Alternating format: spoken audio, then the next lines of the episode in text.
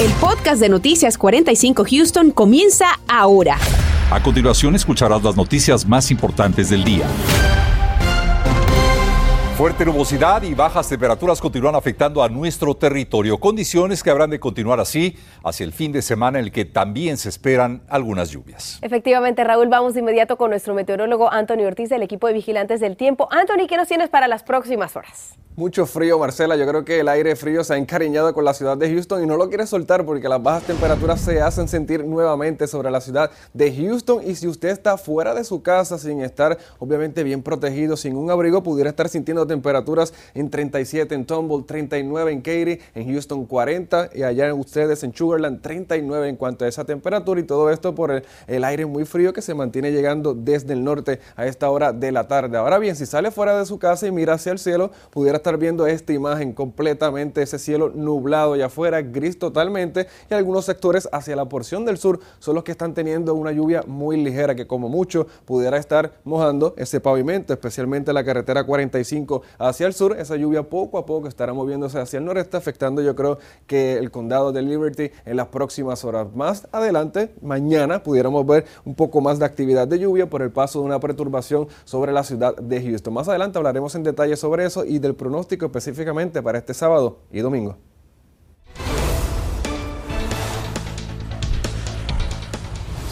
Hablemos de tráfico, especialmente en la zona donde está ubicado el estadio Energy, hacia el sur del periférico 610, entre lo que son las calles Kirby y Fanning. Lento el tráfico, como ve usted en pantalla, especialmente para quienes van en sentido oeste hacia el este, o sea, como quien se va a bajar en la calle Kirby. Y precisamente vamos a nuestros mapas, porque ahí tenemos los sensores que nos indican cómo está la movilidad en esa zona. Mire lo que le decía, si va hacia el este, este sobre la 610 Sur, esa velocidad apenas a 11 millas por hora. Mientras tanto, esa circulación para quienes vienen entre el este yendo hacia el oeste, hacia la calle Fanning, un poco mejor, 55 millas por hora, más fluido, así que paciencia en el área, porque obviamente mucha gente llegando a este eh, gran evento. Más adelante hablaremos de qué accidentes están presentando en nuestra zona, pero también ¿Cuáles autopistas se verán afectadas por construcción este fin de semana? Gracias, Laura. Y conforme disminuye el número de contagios y de hospitalizaciones, hoy los Centros para el Control y Prevención de Enfermedades anunciaron sus nuevas guías sanitarias. De inmediato, Raúl, la mayoría de las personas en los Estados Unidos podrían dejar de utilizar la mascarilla, pero a mucha atención, excepto en lugares donde los niveles de contagio son peligrosos. David Herrera nos habla de esta disposición. Gracias, ¿qué tal? Muy buenas tardes. Soy la titular de los CDC. La doctora Walensky informó que el país se encuentra en una mejor posición ante la pandemia. Hay mayor inmunidad y también nuevos métodos para combatir las infecciones como son las vacunas, la accesibilidad a pruebas de COVID-19 y también tratamientos. Los CDC anunciaron que el uso de mascarillas se va a determinar de acuerdo al nivel de contagios que existan en las comunidades. Los factores en los que se van a basar para hacer la determinación son los siguientes. El número de hospitalizaciones por COVID-19, ocupación de camas de hospitales por pacientes ingresados por COVID-19 y nuevos casos. Para determinar el nivel de contagios en su región, puede visitar la página de internet de los CDC. El nivel bajo recomienda estar al día con las vacunas y hacerse la prueba si tiene síntomas o estuvo en riesgo de haber contraído el virus. Para los niveles medio y alto aplica estas mismas recomendaciones, pero además, por ejemplo, en el nivel medio sugieren consultar a su médico para ver si requiere el uso de mascarilla. Tal vez su sistema inmunológico pudiera estar comprometido. En el nivel alto sugieren usar mascarilla en lugares públicos públicos y cerrados. Las personas que lo prefieran pueden utilizar mascarilla, pero quien tenga síntomas, un resultado positivo o exposición al COVID-19 debe de utilizar la mascarilla. En cuanto a las recomendaciones al uso de mascarillas en escuelas también hubieron cambios. Los CDC ahora solo recomendarán el uso universal de mascarillas en escuelas en comunidades con el nivel más alto de contagios. Entonces, nuevamente esto reconoce la situación local de COVID y en este momento en Houston eh, se recomienda utilizar el cubrebocas únicamente para personas de alto riesgo de padecer COVID severa. Es importante recordarle que estas recomendaciones no modificarán el requisito impuesto desde antes para la utilización de mascarillas en el transporte público ni en espacios cerrados como en aeropuertos, estaciones de tren y también de autobuses. Esta noche, en punto de las 10, le tengo un reportaje más detallado con estas nuevas recomendaciones recién dadas a conocer el día de hoy. David Herrera, Noticias, Univisión 45. Gracias, David. En medio de este anuncio sobre el uso de mascarillas en las escuelas, el Distrito Escolar de Houston informó que están revisando los nuevos lineamientos de los CDC y que se pronunciarán al respecto la próxima semana. Por cierto, inicialmente el Distrito Escolar de Houston nos envió un comunicado indicando que harán una evaluación de la situación el próximo día 11 de marzo y darán a conocer una decisión final el 21 de marzo. Agregaron que es posible que para entonces el uso de cobrebocas sea recomendado, más no obligatorio. Lo mantendremos al tanto. Este día la familia de Arlene Álvarez le dio el último adiós a esta pequeña de nueve años y esto en medio de la tristeza. Como usted recordará, esta pequeña perdió la vida después de que fuera alcanzada por una bala durante un robo. Desi Ríos sostiene el recuento.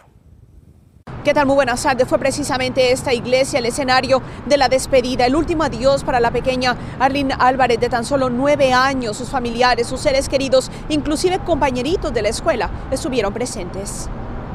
Recordando a la pequeña de nueve años que a su corta edad llenó de alegría a sus seres queridos con su actitud y entusiasmo, así inició el funeral para Arlina Álvarez. En esta celebración por la vida de la niña, la madre de la menor recordó a su niña como su mejor amiga. Ver el escenario así, pero yo sé que estás bien contenta, mi amor.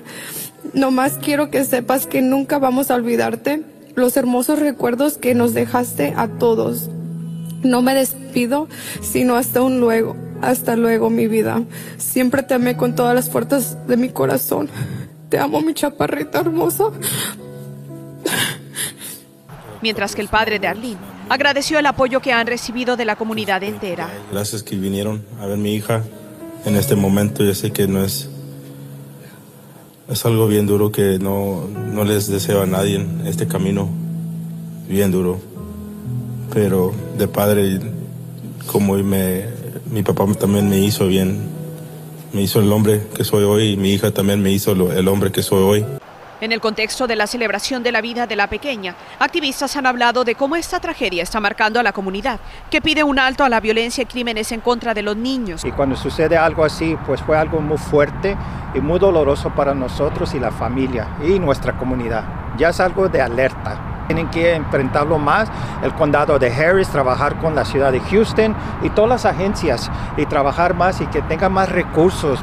Autoridades también le piden a la gente que sigan ayudando a colaborar en casos criminales para encontrar justicia. Y necesitamos el apoyo pues, de toda, todas las comunidades. Necesitamos que se conviertan en embajadores de la policía de Houston para poder reportar la delincuencia y, más importante, mantenerse alerta de sus alrededores para poder eh, identificar personas que podrían causarles daño.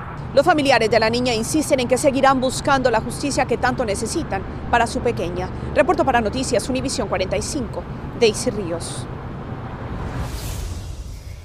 Además, en otra historia que también estamos siguiendo muy de cerca, el lamentable incidente al que también estamos dando el puntual seguimiento, las autoridades siguen y están buscando e investigando información en el caso de Ashanti Grant, también de nueve años y quien permanece en estado crítico después de haber recibido un disparo en un aparente caso de ir al volante. Hay una recompensa de 30 mil dólares para quien pueda dar información que lleve al arresto o a la identificación de los posibles responsables.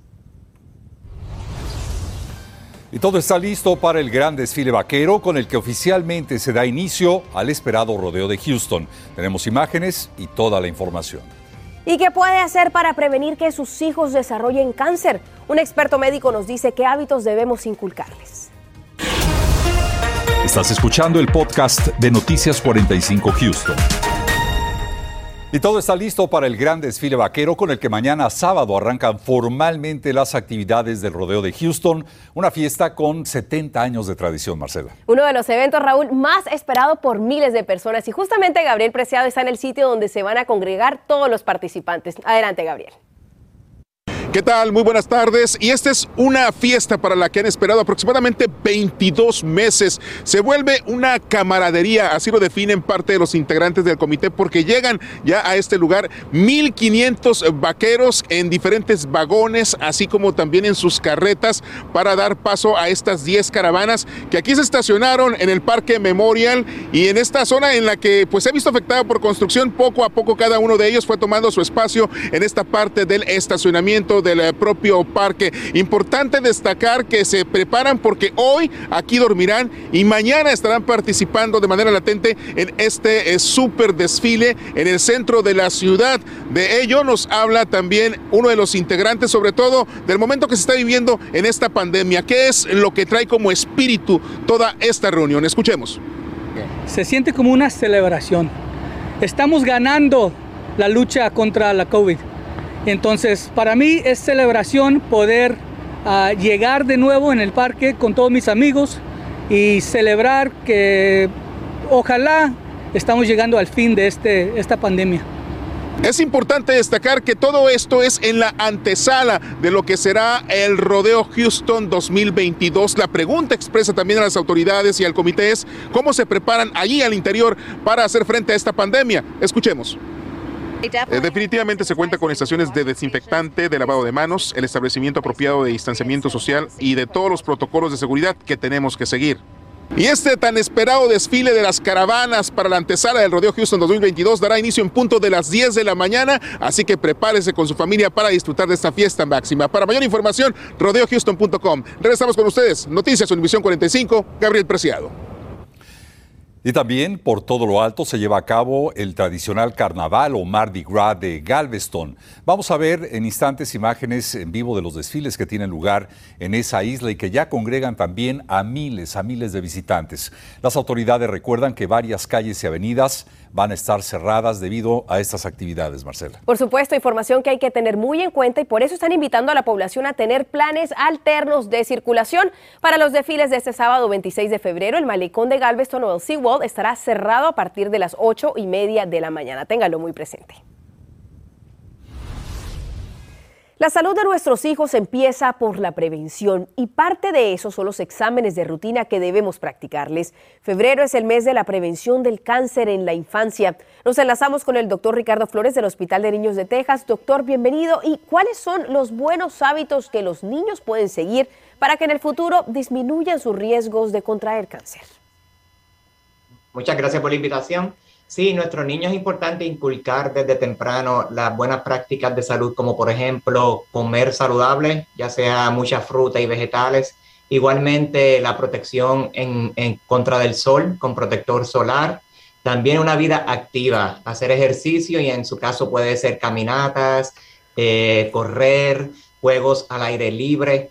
Y, todas estas prácticas que eventualmente sabemos que los van a llevar no solamente en eh, cuando son niños y en la adolescencia, sino también cuando sean adultos.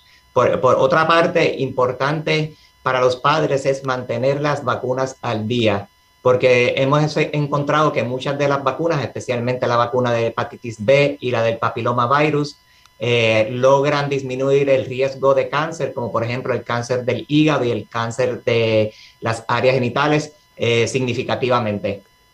Doctor, ¿cuáles son los tipos de cáncer que se pueden prevenir, por ejemplo, con una buena alimentación o tomando algunas otras consideraciones?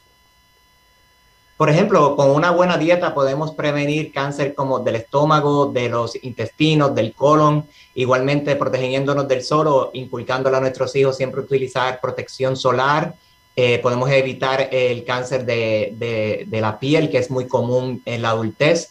Igualmente, otros tipos de cáncer, como por ejemplo el del pulmón y el del hígado, se pueden evitar si le inculcamos el evitar el cigarrillo, productos del tabaco, e igualmente evitar el alcohol en exceso. Doctor, rápidamente, ¿qué exámenes de rutina deben practicarse con nuestros niños? Bueno, tienen que tener un seguimiento rutinario con su pediatra primario y hacer los exámenes de la sangre, de las células de la sangre de rutina, pero igualmente si hay algo que les preocupa o hay algo que está fuera de lo normal, tratar de hablar con su médico primario y si es necesario referirlo a un especialista de cáncer.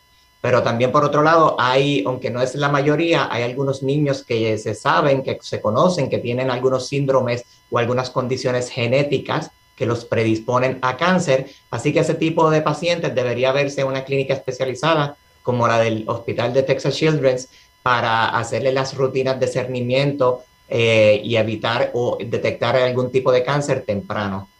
Doctor, muchísimas gracias por habernos acompañado. Ya lo sabe, la prevención es la mejor herramienta.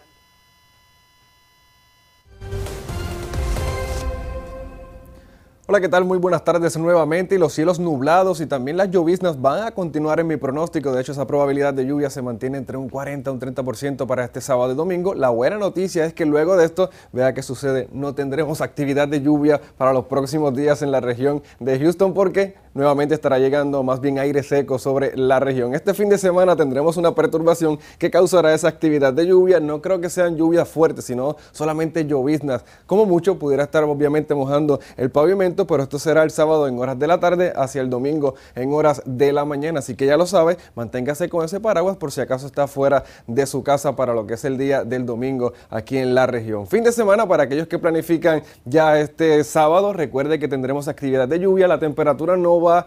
Aumentar más de los 49 grados, así que se va a mantener muy frío allá afuera y lloviznas en horas de la tarde del domingo. Aumenta la temperatura en los 57 grados, pero las lluvias estarán con nosotros yo creo que en las primeras horas del día, o sea, estamos hablando entre 8 a 12 del mediodía, porque ya luego en la tarde poco a poco tendremos una mejoría en esas condiciones del tiempo. Así que planifiquemos el día del sábado, que yo creo que cuando vamos a ver un poco más de esa actividad de lluvia, vea que el empezar de este día será con temperaturas en 43 a eso de las 8 de la mañana, 10 de la mañana 44, cielo completamente nublado y luego del mediodía vea que poco a poco tendremos esa actividad de lluvia, es ahí cuando usted debe sacar ese paraguas a parcial porque lo va a necesitar. Mostrándole uno de los mapas, vea que la lluvia comenzará hacia la porción del suroeste y oeste y poco a poco llegando a la ciudad de Houston, ya entrando a la tarde, vea que esa actividad sobre nosotros y luego vea que ya para el domingo en horas de la tarde aire muy seco estará llegando a la región y vea desaparece por completo esa nubosidad para el domingo a eso de las 6 de la tarde. Pronóstico extendido, recuerde, actividad de lluvia sábado 40%, el domingo con 30%, 57 en la temperatura y vea que poco a poco para la próxima semana aumentando la temperatura rango de los 70 grados. Que tengan una bonita tarde. Continuamos con el podcast de Noticias 45 Houston. Mucha atención para que no lo afecte el tráfico, que de seguro dejarán varios cierres por construcción este fin de semana. Nuestra compañera Natalia Alcalá nos pone al tanto. ¿Qué tal? Vamos directo con la información de los cierres en nuestras carreteras para este fin de semana para que no lo tome por sorpresa. El primer cierre se dará el sábado 26 de febrero a las 7 de la mañana hasta las 5 de la tarde. Esto sería en la 59 suroeste, específicamente en la rampa conectora dirección norte hacia la 610 West Loop. El segundo cierre sería en el condado Galveston, donde estará cerrada la lateral de la carretera 45 a la altura de la salida de la carretera 6 en la Mark en sentido norte. Eso sería a partir del lunes 28 de febrero a las 4 de la tarde y hasta el 7 de marzo. Siga los señalamientos de desviación y que tenga un excelente fin de semana. Gracias, Nati. Y recuerde que tenemos mucho más de lo que afecta al tráfico en nuestra zona, en nuestra página web y también en la aplicación móvil Univisión 45. Esta noche a las 10 un experto nos dice cómo se verá afectada la bolsa debido al conflicto entre Rusia y Ucrania, sobre todo a la hora de hablar del precio de las acciones en el mercado, muchos planes de retiro por ahí. Y también la FDA cambia la dosis en aquellos que usan un anticuerpo monoclonal debido a que no pueden vacunarse al estar inmunocomprometidos. Tendremos detalles a las 10. Y la noche en Houston va a permanecer bastante fría, pero también con nubosidad abundante. Por el momento solamente algo de lloviznas hacia la porción del sur del Interestatal 10. Y recuerde que mañana tendremos nuevamente actividad de lluvia, temperaturas que estarán alcanzando solamente los 49 grados. Y ya para el domingo tendremos una mejoría en esas condiciones del tiempo. Yo creo que en horas de la tarde del domingo hasta de las 5, 6 de la tarde, poco a poco, por fin estaremos viendo el sol salir entre las nubes. Yo creo que estamos contando las horas para eso. Yo también. Buena falta que nos hace Anthony. Gracias. Gracias a usted por haber estado con nosotros. Recuerde que esta noche estaremos con usted en punto de las 10. Feliz tarde de viernes. Gracias por escuchar el podcast de Noticias 45 Houston. Puedes descubrir otros podcasts de Univision en la aplicación de Euforia o en univision.com diagonal podcast.